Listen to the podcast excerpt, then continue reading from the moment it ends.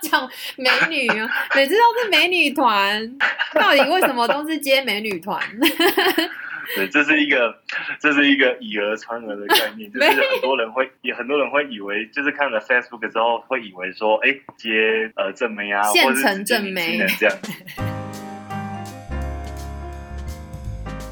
巧娃的空中咖啡时间，专门探索海外生活、旅游妙计、自我成长，以及与来宾劲辣的新观点对话。我是乔蛙，是个台湾英仔，在加拿大生活六年，台湾数十年，东南亚菲律宾生活三年后，遇到冤家路窄的意大利先生，现在两个人一起在阿拉伯冒险，每年固定会飞台湾、意大利、阿拉伯，加上未解锁清单中的国家。如果你的生命转角也处处是惊喜，欢迎你一起来说故事。很多上班族都有创业的梦想。希望有一天自己的兴趣能为自己带来收入，而很多青年在创业的发想之路上面，就碰到许多现实面的难关，进而裹足不前。那今天 Silva 为大家邀请到一位将自己的热情成功发展成事业的来宾，来和大家分享他创业之路的发想以及克服难关的经验谈。让我们欢迎大头！耶，大家好，大家好。大头啊，欢迎你来！哎，我想先跟大家介绍一下，我今天会邀请他的原因，是因为我们有一起爬过山的经验，你记得吗？对，我们去奇来竹北。哎，你还记得？我想说，你已经带过无数的团，应该不会记得我这个小肉肉。你这么正，我怎么会忘记呢？哎呦！你确定要这样子宣传自己的形象吗？我那时候超弱的，我记得我那时候爬完全看不到你的车尾灯。对啊，我记得我们那时候两个人自己自己去走，起来主峰。对对对对，后来我就变成那个垫背组了。对呀，后来就我们两个自己上去。那哪是哪有？其实那一次我们是计划主北，可是我后来好像我后来只有主。然后你们主跟北都攻了之后，我还没有走下来。你看起来非常非常的吃力。记我记得那时候你最后看到松雪楼的时候就在掉泪。真的，呃，那天后来我太慢还下雨，对呀。对，后来后来快到松雪楼下雨。对，所以呢，我想跟大家推荐你，就是因为我对你的印象，你就是体力很过人，然后你 讲话很风趣。哎，是那个爬山的体力，讲话很风趣。然后外表很迷人，对啊，是个魅力的向导。然后最重要的是，还要跟大家介绍是，我觉得你超会拍照片的。对，所以当我看到你成立向阳登山社的时候，我心里就想，哇，终于有一个具有实力兼魅力的向导出现了，一定要想办法跟他们走一次这样子。你可以跟大家介绍一下自己吗？大家好，我叫大头。那山上也会有蛮多人叫我 Jacky 的。那其实。呃，我登山的时间，老实说，大概只有六年。跟一些很资深的前辈其实比起来，我可能还算是诶菜鸟吧。就是，可是经验的话，我觉得不一定要时间去累积这些经验，可以大量的从网络去做这些功课。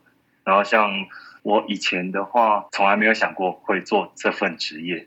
OK，那请问向阳户外是一个怎么样的公司？它跟一般我们传统上认识到的登山社有什么不一样？其实我在刚离开科技业的时候啊，我原本的工作是在科技业工作，然后我离开科技业之后，呃，我曾经想过从事什么职业。然后当我踏进这个登山向导这个行业之前，我是先去一间坊间的登一般的登山公司。我在那边待了九个月之后，其实这边就是我跟可能我跟坊间一般登山公司不太一样，就是呃，我是因为受不了一般的登山公司很多是需要领队是需要开车载客人上山，是，然后再就是。其实大部分登山公司的领队其实已经失去了热忱，只剩下以赚钱为目的的心态。所以我会觉得，以一个最特别的例子，就是说，一般的人像我们最常去的是玉山，那很多商业团的领队登顶的时候，其实日出可能五点半，那五点五十分可能就有领队就会喊说：“来，差不多要下山喽。”嗯，然后这时候大家才刚看到太阳而已。对，就像赶羊，对不对？他很希望赶快结束。对对对，然后就是其实也没有，例如说庆功宴啊，或是就是领队基本上一般的领队他的他认为的职责就是安全的带你上山到三角点拍照下山，就这样子而已。对，那我自己的期许是希望，就是说我可以帮所有的来山林的人，可以拍下一些挂在你家里的画，或是改变你的 IG 啊、Facebook 或是 Line 的显示图片。那这是我目前最大最大的成就感。嗯，其实对我们这样的人，对我这样的人来说，就是这是很重要的欸 对啊，因为日常生活中大家都蛮忙的嘛，去爬百越机会也不多。对啊，那如果都好不容易安排了假，然后走这一趟累的要死，还没有拍一个美照，怎么说得过去呢？而且其实一般的、一般的单公司还有一个我最受不了的地方，就是嗯，其实大多数的公司碍于生计的关系，所以都会风雨无阻。这个是我觉得比较我没有办法接受的地方。对，我觉得这样听起来就在安全上的顾虑，感觉大头是一个比起一般登山社来说，更让人感觉到比较亲近，一定也很专业，因为你真的。不要说你才几年的经验好了，我觉得很多登山社在我年轻的时候，我想要报名，我一看到他们那个开团人数啊，我就会觉得，嗯，我一来我很有压力，他有时候那个人数什么二三十个，或甚至更多，很多很多但是，他可能像我以前待的公司，我就曾经待过四十八个，对啊，但是四十八个人只有三个领队。对我那时候想了，他标榜就是风雨无阻，一定成团，有没有？那我就想说，如果我已经我已经是个小弱弱，那如果风雨无阻，加上三四十个人，那导游真的会顾到我吗？所以我从来就没有参加过这样的登山社，那时候心里的顾虑是这样。所以，嗯，我帮大头总结一下哦，听起来你们向阳户外是不是一个比较克制化的一个登山社？对，其实算是。然后，其实对我来讲，对所有的登山公司来讲，一定都是安全第一。嗯，那我的第二个 priority 就是我要帮大家拍出很漂亮的照片。真的那要拍到漂亮的照片的前提，一定是要天气好。是，所以自然，我只要天气不好，我都会直接取消行程了。对。对啊，而且我觉得一般登山社应该很难找到又会爬又会帮你拍照片的人吧？这是真的。对对，就是一般登山，大家对登山社的印象就是那种阿伯有没有？然后脸都臭臭的这样，因为他很累，他怎么还会帮你拍照片？对，对或是他可能就是到三角点，那你要叫他拍照，他顶多就是跟你拿你的手机过来帮你拍照。对那啊，我我的话，其实对我来讲最痛苦的事情就是我下山之后要帮客人把相片再修过。哦，真的，你这个就是以你的拍照的品质啊，我觉得就像请一个要价三五万的摄影师哎、但通常摄影师体力也没这么好，所以真是超难得的，真的大家不要错过。这样听起来果然是很特别。那我想请问一下，我们把时间回推一下，在你呃、开始向阳户外之前，你的全职工作是什么？刚刚你说是科技业吗？对啊，我在新竹科学园区工作，哇，就是黄金单身汉的职业。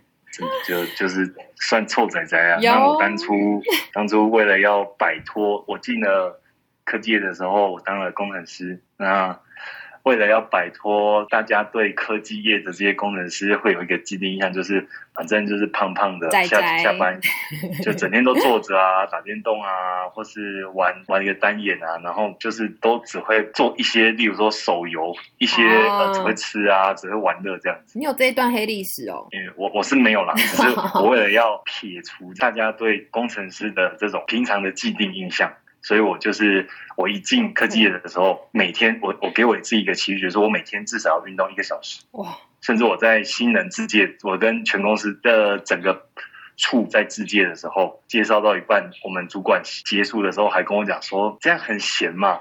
你可以每天都运动一个小时，代表我给你的工作不够多。哎呦，感觉好像进而压力更大了，为自己招来更多的工作压力。真的，那那时候科技业想必是压力很大的一个职业啊，所以当时你除了每天健身，你六日都在干嘛？其实我当时的生活，坦白说蛮单纯的。我就是星期一到星期日，我每天都在运动。那我一到五的话，我一三五重量训练，二四六我是跑步。那六日的话，其中我会看哪一天我比较早起床、自然醒的情况下，那我会去跑呃二十六公里至四十几公里，甚至我曾经从新竹跑回台北过。哇，因为我老家在台北，所以我曾经就是有一次有我要回台北的时候，我用跑的跑回去。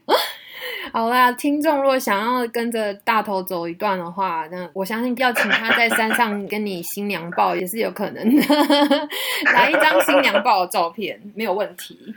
啊，所以就是真的是很消耗体力的一个兴趣。你那时候应该还二十几岁嘛，二十五吗？对啊，离开的时候，对对对，那时候就感觉到说走出户外，然后去登山是你人生的梦想吗？嗯，其实我会登山是有一个特别的契机，哦这也是一个算我每次带团的时候都会跟客人说的一个小故事。嗯很多人都问我说，为什么我会呃毅然决然突然从呃念了硕士班啊，然后毕业之后跑去呃大家很羡慕的公司去当工程师，工作之后，你怎么突然很跳痛的跳到这个职业？也就是跟我以前念的书一点关系都没有。然后很多人会以为我曾经是呃大学登山社的嘛，就其实不是，是呃其实是以前在交大念书的时候，在健身房认识一个女生，然后她有一次就突然问我说：“ 诶，你要不要去嘉明湖？”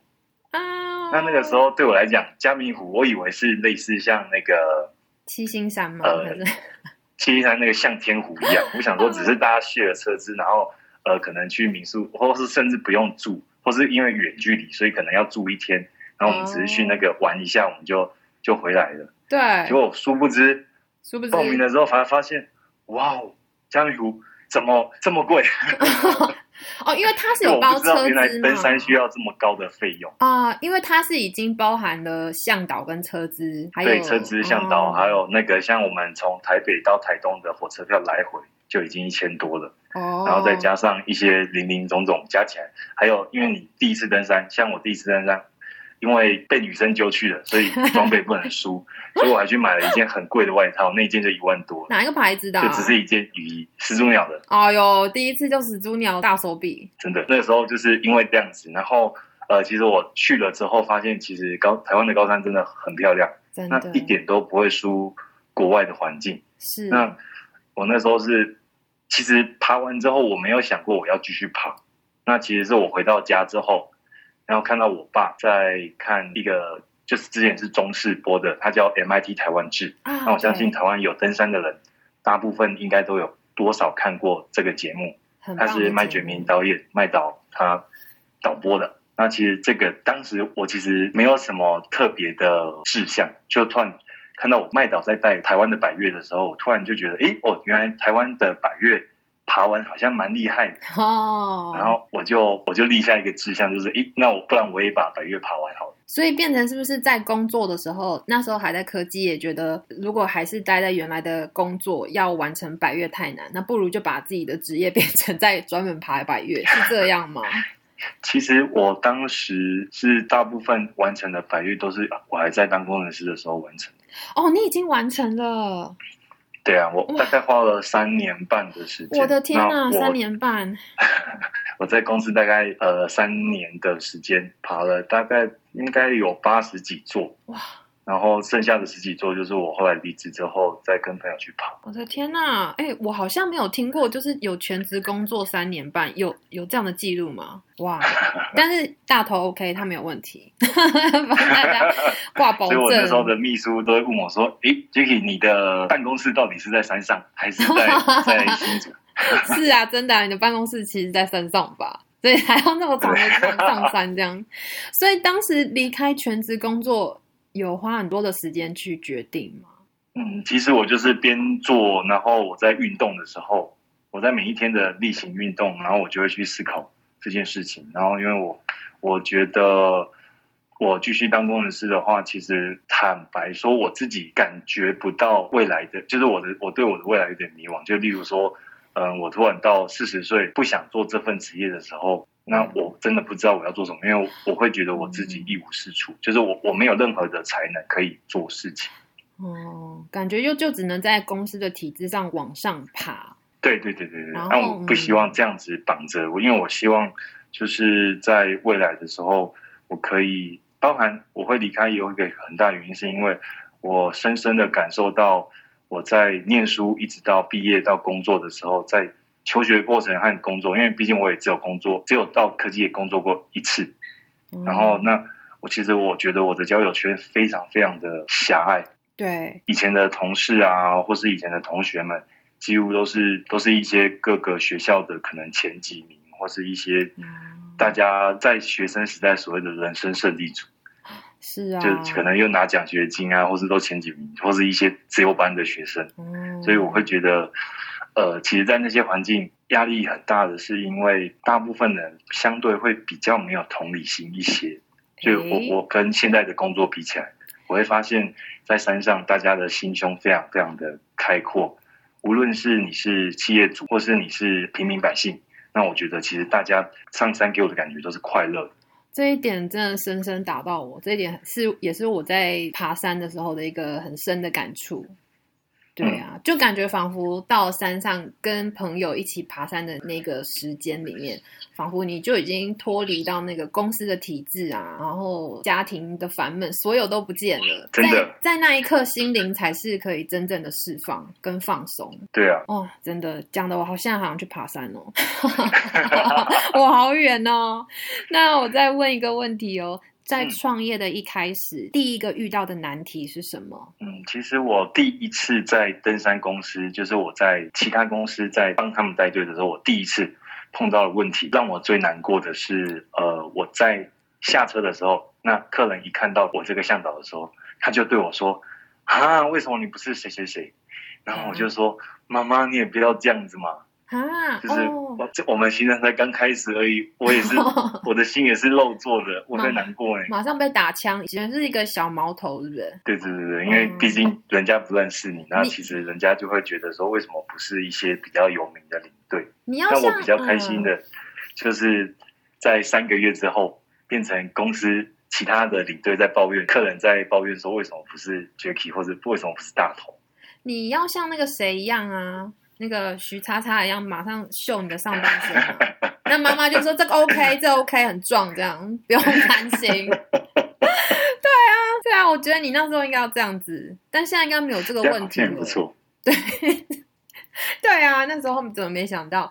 所以一开始创业就遇到大家对于你年纪上跟经历上来说有一些疑虑，觉得你可能不是那么的有经验，是这样吗？对啊，或是说，在以登山这个行业创业的话，我觉得比较大的麻烦是碰到跟生命有关的问题。安全吗？对，因为像前一阵子，像去年最有名的就是我们登山界有个叫虎哥的一个领队，那他带客人，就是不幸客人在秀姑峦山的路上摔死。啊，那其实，呃，在这个行业来讲，其实大家最担心的就是生命。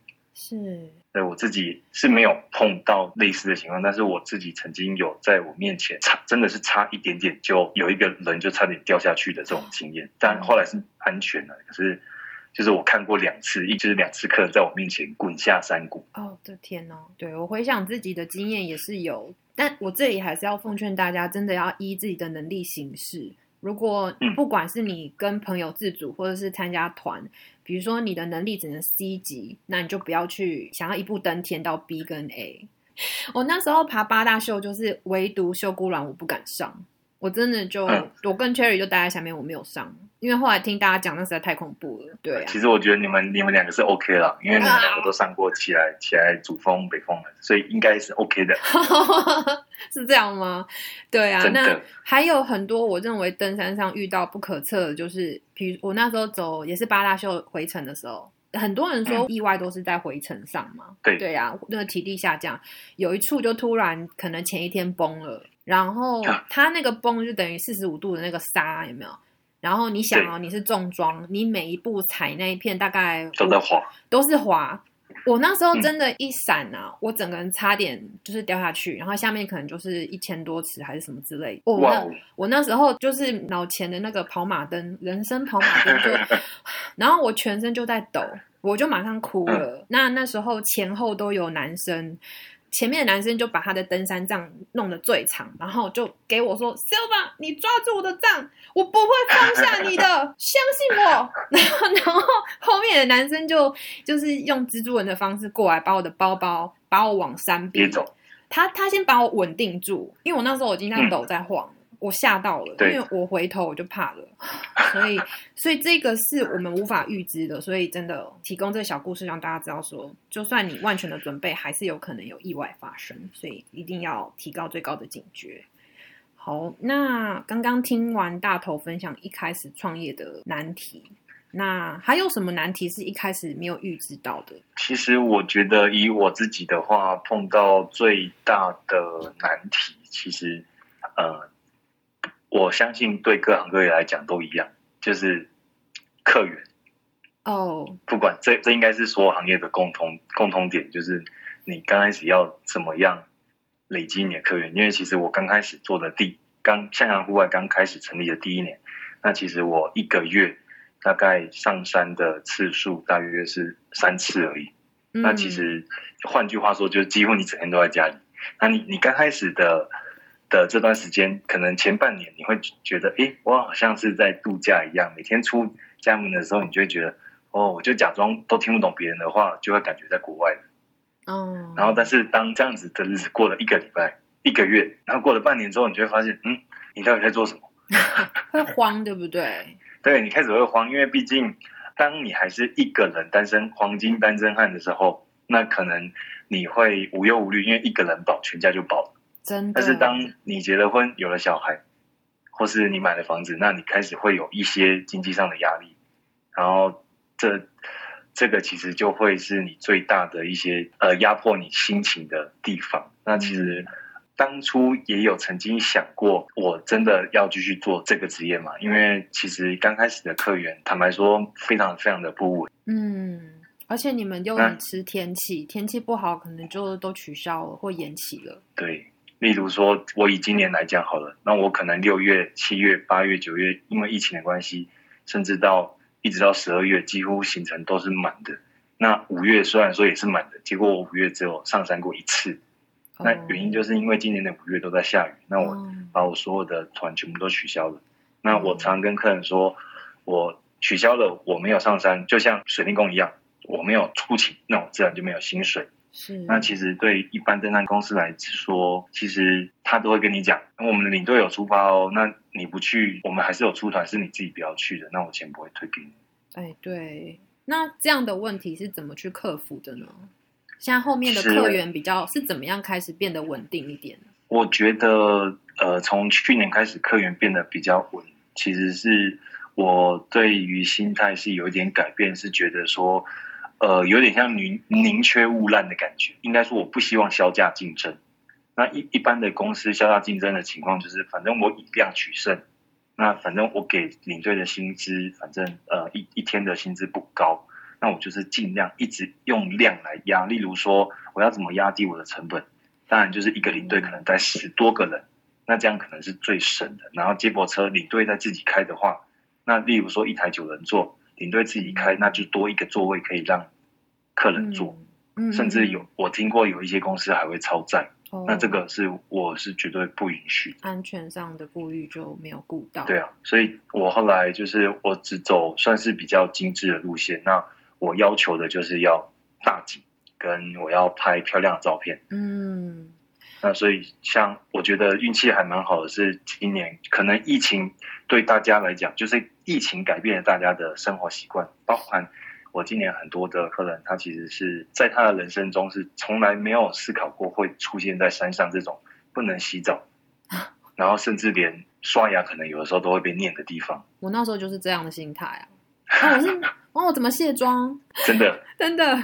那今年因为疫情的关系，让了让很多人不应该出现在山上的人都到山上了。但这个是一体两面的。那其实今年的新闻也非常多山难。对。那像。我自己的话，可能我觉得我也因为这次疫情的关系，多了很多很不一样的客源，然后可能也因为六月的时候的摄影展，因此有有了一些可能有来看展的一些客人，然后他们有兴趣来登山这样子。哦，所以这样听起来很像是一开始创业的一开始需要曝光度的增加。然后路线上的调整，比如说你说摄影展就是一个曝光度增加的方式，让更多人看到你。哦，就是很好的分享。所以这一点我觉得就是对想要呃创业的青年啊很好的建议。那刚刚说了，就是我们一开始有提到向阳户外跟一般房间的登山社有什么不同啊？那未来对于未来的向阳户外，你对自己的期许是什么？其实我一直都希望的是可以推广台湾的山林，不一定是推广给台湾的人。我也会希望，就是包含其实今年政府也在各大的国家去广告台湾的山林，像以往都是广告像台北一零一、森林夜市、皇家夜市这些这些比较耳熟能详的地方。那今年台湾的政府改变了策略，它包含邀约了各大的登山公司啊。还有找了一些旅行社，嗯，那他们像我，包含我自己也有一些旅只接海外客人来台湾旅游的旅行社，他们也要跟，就是也找我洽谈，就是说，例如说帮他们带他们的海外的旅客哦，上山是拍照啊，或者是看一些带他们看风景之类的。因为台湾其实坦白说，这个行业在台湾。大多数的人会认为说，向导关联到的几个几个想法，就是说，向导就是体力好。基本上讲难听，就是你什么事都不会做，你只是有一个体能，所以你可以做这个苦力活这样子。对大大多数的台湾人可能会有这样子的既定的印象，尤其是比较老一辈的登山客会这样子认为。对啊，所以殊不知越来越多新兴的登山社，像大头的向阳户外，你就觉得哎，其实向导很帅哦，然后他 知识也很足，从来没有听过，我自己就没有听过向导是这样的背景，就很有趣啊。所以在参加你的行程，就觉得很很愉快，很像在跟自己年龄相仿的朋友一起去爬山，就很亲近啦。我有听过朋友分享过，就是那个向导可能就是说不到几句话。可能他就会选择去带头或压车，然后他们就默默的走，因为可能有些年纪也比较大了，那就会比较很可惜。因为我觉得很难得是上山，然后可以跟周围的朋友跟或者是向导聊天，或甚至学到一些东西。像我啊，我上山，我觉得很我问题很多，我觉得问说啊，这个山的历史或是植物啊，这个景啊，这个以前是怎么样的地区。那如果说比较精致团的话，那就比较有机会可以跟向导可以多请教这方面的资讯，也是很好的。嗯嗯，那像公司成立之后啊，有没有发生过什么趣事，比较令人难难忘的经验或客人？其实随时都在发生。你要讲你要讲美女吗？你要讲美女啊？每次都是美女团，到底为什么都是接美女团？对，这是一个，这是一个以讹传讹的概念，就是很多人会，也很多人会以为，就是看了 Facebook 之后，会以为说，哎，大头是不是直接呃正妹啊，或者是正妹这样子？然后我都会跟客人讲说，这是这是误传，这是因为 坦白说，我如果 PO 一个嗯帅哥，呃，可能不合大众风格的照片的时候。那可能大家连看都不想看。那那现在最受大家欢迎的，可能是穿比基尼啊，在 玉山山顶挥着国旗拍个照这样子。那可能拖上去，诶，大家都会，就算你不爬山的，你也会过来看，凑个热闹看一下。诶，有点有点帅，然后或者有点正啊，是啦。但我觉得你也可以朝有趣的路线，比如说那个科技业仔仔团，然后然后那个每个那个客人的样子，就是大家对 科技，也许是一条路线，你知道，就是协助他们那人身上可以转向。有，我是在我是在考虑要办那个我爱红娘团，就是比如说人数就是四个男生四个女生啊，或是六个男生六个女生。那我碰过一次最就是有点。蛮有趣的事情，就是有一群六个志愿意的士兵，他们一起来团体报名。然后那次他另外找了，就是另外有一个人，等于是他们并团的。那总共七个人，那那六个人的那个那个召集人就问我说：“奇怪，大头，为什么我们这团都是男生？”然后我就问他说：“你们几个人报名？”他说：“六个。”我说：“这团才几个？”他说：“七个。”我说你们六个来报名，我都还要问你说为什么你们都六个男生要一起报名？你竟然问我说为什么都是男生？然后他就是他就跟我讲说，我以为我想说我看到你传的照片都是很多都是女生，所以我想说我找六个男生来，你会帮我们找六个女生啊？我说 你真的把它当联谊就对了。但是这个路线对不对？真的，这是一个非常好的卖点啊！哦，是啊，因为我跟你说，那个你现在可能已婚，你没有那种经验。然后我那时候我刚开始爬被比较有经验的朋友带的时候，我们一开始都是十人到十五人嘛。那单身的男女啊，你知道那个暧昧真的是会超明显，尤其是 尤其是陌生第一次，因为大家有时候爬山是三两一群嘛，然后有的对殿后、对前后，大家就会开始讲说，哎，那个 Jackie 是单身吗？哎，Silva 是不是有男友吗？对，在爬往上爬的时候，大家就会先问说有哪些是单身的。然后 接下来野炊的时候，你就会发现，哎，怎么有的男生有一个男生一直在帮我盛东西给我吃啊，帮我烤肉啊，什么鬼的？我觉得单身的超，我觉得你一定要办一个，而且我觉得那个 match 的机会非常高，可是。我怕来的都是要找小三的。那就收费要高一点。其实我现在就是碰到，就是有两三次是有，其实你很明显就知道这个人已婚，然后他就是摆明要来找小三，这个我就比较不能接受。啊！我的天呐，这个道德防线怎么怎么设？对，因为对我来讲，对我来讲，你如果是带小三来，那我会就是反正是人人是你带来的，那基本上跟我没有关系。但是我不希望是，呃，你已经已婚了，然后你来碰我的客人，那这个是我我算是我的底线。哦，所以大家也可以很放心，Jackie 可以帮大家挡色。对啊，这很重要，因为那个三屋大家都睡一起，哎，对啊，要顾到大家的安全，真的。嗯，所以应该还没有遇到这样的客人吧？还是有，就是会开始呃动你的客，人。有就是因为碰过了两三次，所以我就知道我要怎么去预防。啊因为我曾经就有碰过一个一个四十四十来岁的工程师，然后他其实是已婚的，而且里面队伍大概有一半的人知道他已婚，但是有一个女生不知道。然后他他第一次要拍照的时候，就直接我我在帮大家拍照的时候，他一二三的时候，他第三数到三，他手就是扶着个女生的腰了。我看到我都吓一跳。那我本来想说，我隔天要去跟这个女生讲，如果她会不舒服的话，我要去跟这个男生讲，请他不要这样子。哦结果隔天的时候，这个女生自己去跑，去这呃自己跑去跟这个男生主动要合照，那我就觉得，嗯，那那就不应该再说什么话，不然会很尴尬。自己的决定了，哇，嗯，原来这种事是有在发生的哦。所以那个如果自己的先生啊，很爱去爬山的 太太们，因为多关注一下自己先生的交友圈，嗯，不是说爬山就是就是安全的哦，嗯，但是大头会帮大家顾，不要担心。那我我自己有一个问题很想问大头的是，对你个人来说，你走过最美的一段是在哪里？其实我走过，我我自己觉得最漂亮的一次，是我曾经我从嘉明湖那一次的经验，是我一个人坐着客运从新竹坐到台中，再到东浦。我从东浦八通关古道的西段开始上去之后，我走到我们中央山脉的南二段。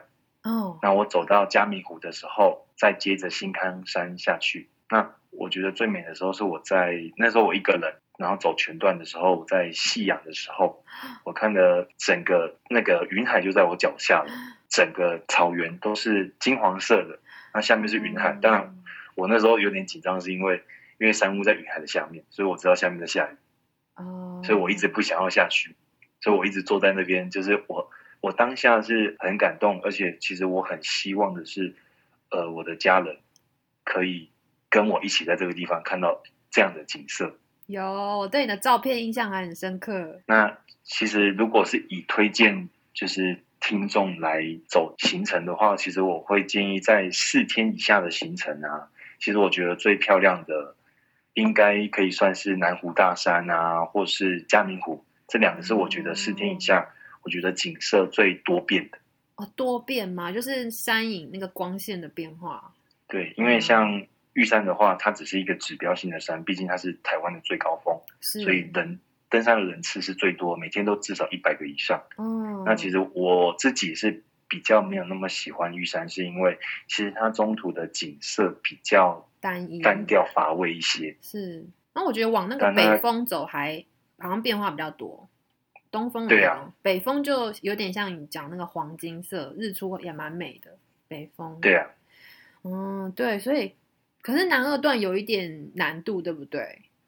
对，那因为南二段它毕竟是七天至八天的行程，所以其实它不适合，就是我们这个就是所谓我们的一般的纵走的行程。是啊，那其实我们就不太建议就是初学者来走这些嗯路线，因为毕竟它有一定的危险性，而且嗯因为你没有这么长时间待在山上的经验，那你有可能会精神会崩溃。真的，嗯，一开始还是要从适合自己的体力的路线来选择。所以，如果有我们现在正在听的听众，他想要参加百越登山行程的朋友，有没有什么需要达到的体力门槛呢？其实我都会建议，像我一般都会建议客人说，例如说我们抽签嘉明湖或是玉山，我们都是要前一个月才会知道有没有中签。是，那我只要中签，我会通知客人的时候，我就会跟大家，我就会例如说创一个 LINE 的群组，跟大家讲说，我不溯及旧往，我不在意你过去有没有运动过。那从现在开始，你至少一个星期帮我做两次有氧的运动。什么叫有氧的运动？就是让你会喘气的运动。嗯那有人会跟我讲说，那我流汗可以吗？我做做家事啊，拖拖地啊，扫扫地，这样子也会流汗的。但其实我会跟大家讲说，这是劳动，这不是运动。那嗯运动的话，你至少要把你的心肺，让你的心肺保持在可能一百二、一百三，甚至到一百五，嗯，然后让它保持至少一周两次，每次三十分钟。那其实你这样就胜过大概七十趴的登山客了。哦，真的吗？因为我们爬山常常是经验的话，当然是要用累积的。那撇除经验的话，至少你要有体能。那第最明显的体能是什么？因为体能骗不了人，最明显的体能就是你只要上坡会喘，那你就输人家一半。哦，对，然后像我们常常跟着我们这种跟屁虫啊，都会听到比较有经验的朋友就会讲什么脚力。那除了心肺嗯功能，脚力要怎么练啊？一开始其实我觉得你的心肺只要够的话，呃，其实脚力最主要就是，其实跟你的踩踏的方式有关系。哦因为有的人会走走一走，会觉得哎小腿会酸。那其实我们登山只有用股四头肌跟臀大肌在走路，所以基本上要么是核心，就是我们的下背啊、嗯哪里会酸，然后或是大腿、屁股会酸而已。那像有的人是因为踩的不对，例如说哦，我都会希望大家尽量脚掌整个脚掌着地，那你就自然不会像踩高跟鞋一样只有前脚掌。因为你如果前脚掌着地的话，你一天大概至少要走三万步的情况下，那就有点像你在背着重物，然后穿高跟鞋走了三万步，那嗯这样子谁的腿不会酸？真的，尤其下坡路都是前脚掌先着地，你会很累。对啊，嗯，所以我们先训练自己一周两次，三十分钟以上，持续心率有达到一百二到三。哦，嗯感觉不难哦，所以门槛不会很高。有兴趣的朋友可以开嗯始准备报名参加行程咯，不是很难。那我想嗯最后再问大头的是，请问现在的人生是自己想要的吗？嗯，我必须说，现在的人生其实是蛮自私的，好，就是我说对对家庭来讲是很自私的，因为毕竟其创业实我没有办法顾到老婆跟小孩。嗯，那我可能是对我来讲，虽然说这份工作不会累，但是他就是虽然说一我我自己，包含我自己，还有我的朋友们都觉得我每天都在玩，但是因为其实呃，毕竟你有家庭有小孩要照顾，就会变成其实虽然说我在玩。可是我回到家的时候，其实有的时候会觉得，其实我蛮对不起我老婆的，就是不是说我在外面偷吃还是干嘛，就是其实我是会觉得说，她带小孩子，包含我的岳父岳母帮我帮我们带小孩子，我觉得必须要感谢这一切一切，可以让我这么自私的在外面一直玩乐。哦，支持你的梦想，你的后盾就对啊是家人，就是你最强的后盾。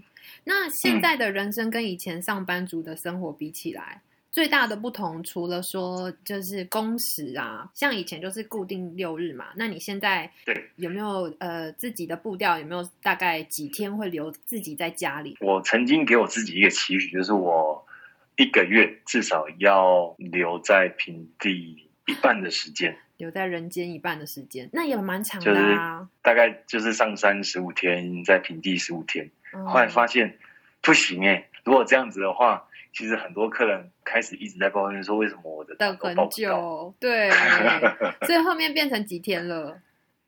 所以像我十一月比较夸张，我可能就是只有嗯七天在平地，哦然后二十几天在山上。哦，但是你那个已经加了交通日了，对不对？如果没加，呃那太过分了。但我觉得可以跟那个太太，就跟你的家人，就是沟通的，就是呃，还是有大小月的差别啦，不是像五月啊下雨，那就平衡可以自己去抓。所以现在这样的模式有没有比起以前上班族的日子来说更开心呢？其实开心是一定的。那有的时候带队的话，就跟其实国外的导游一样，其实有的时候是新的，因为你没有办法确认呃客人来的数值或是一些嗯个性上的问题。那当然，我我自己觉得还蛮快乐的是，我从现在户外从开始到现在已经两年了。那至少我我坦白说，我没有碰过我自己不喜欢的客人，所以我真的觉得其实我蛮幸运的，就是因为山上的人很多种，那不是每一种都合你的胃口，包含我也不是合每一个人的胃口。嗯，但我觉得真的会愿意走上山的人，某一个程度都很随和，哎。对啊，很机车的，真的应该也不会上山。对，所以这就是我为什么我很爱爬山的原因，就是会爱爬山的朋友，我觉得他们心智都很开阔。对啊，就是比较好相处，而且比较不会那么爱计较。嗯，对啊，每次上山，我觉得下山真的就心情很放松。那像你在照顾呃向阳户外，你要兼顾事业跟家庭，像你刚刚说的，你会觉得啊。常常不在他们身边，那你在这个方面在兼顾上有没有什么可以分享给大家？是你是怎么去保持那个平衡的？第一个就是要让我的另一半至少他可以信任我，因为你看大家都睡在一起。那例如说我给我的 期许就是，我绝对不会碰到女客人的肢体，然后我也不会让我自己旁边是睡女生。所以你要自拍给老婆看吗？对，这是我给我自己的期许。然后再来就是。呃，因为因为其实我一个人在外面，所以坦白说，你要做什么奇怪的事情是非常非常容易的。那这个就真的是跟有没有洁身自爱有关系啊。因为其实还蛮多领队是因为客人的关系，然后就可能就离开原本的婚姻，或者甚至就是让小孩子变单亲这样子。哇，那我其实是不希望这样子的事情发生。那呃，我另外一个就是这第一个是感情面的方面，然后再就是现实面的方面，就是例如说。呃，如果要找你找不到怎么办？因为山上的话，通讯常常会有人说，就是捡那个有回到家，好像捡捡回来一样。真的，平常平常没看到是应该的。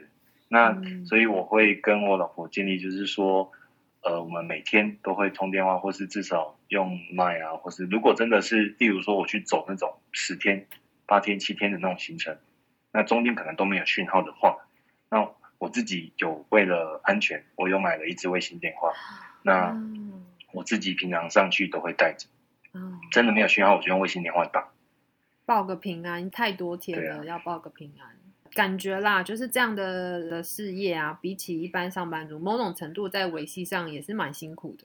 这个是真的是要互信，不然就比较难维持。那太太对于这样子的转变，你工作上的转变，她的想法是什么？他可能是觉得无怨无悔了吧？哇，真的是哎，真的是找你这老婆是讲捡到好像有点不对，但是就打着灯笼也找不到，应该是这样形容。是我一定会抱怨的啊！这只能说两一对夫妻都是奇葩了，一个都不不在家，一个都在家。那以后未来会不会希望带着家人一起走啊？小朋友比较大的时候，那那要看老婆了。可以 我本来是希望。一岁生日的时候，把小孩带上去山庆祝，抓周在山头三角点抓周，真的可以啦。那个合欢群峰挑一座，真的。老婆直接说不行，直接说不行吗？因为小 baby 好像打枪，真的哈。现在你的小孩已经多大了？十个多月了，快十一个月了。那带出门还是很累，真的，一直在哎呀，听不懂人话。啊，今天很开心邀请到大头来跟我们分享他的热情，还有他创业的心得。谢谢你哦，谢谢，今天真的收获满满，谢谢你，谢谢大家，拜拜。以上就是巧娃这一集访谈 Jackie，他把梦想结合创业的经验分享。对创业有兴趣的你，或是正走在创业艰辛路上的听众，希望听完这集节目之后，能帮助到你用另一个角度去看待以及面对生活中的难题。也希望有更多的朋友能够加入我们，将梦想幻化成真实。让我们一起勇敢去追梦吧！如果你有任何相关的问题想提出，或是想跟大家分享，或是想看看乔蛙 Silva 今天正在做什么，欢迎你透过 Facebook 或者是 Instagram，我每一篇故事都会同时发图文，提供给大家一个提问或是分享的管道。只要在 FB 搜寻巧蛙的空中咖啡时间，IG 搜寻 Silver's Coffee Time，或是一样搜寻巧蛙的空中咖啡时间的关键字，都会找到我哦。另外，喜欢这集节目的朋友，也请你帮个忙，到 First Story 或是 Apple Podcast 平台上赏个星星以及评论，我都会仔细阅读大家的留言。你的鼓励是我持续说故事的动力。巧蛙的空中咖啡时间，我们下次见，拜拜拜。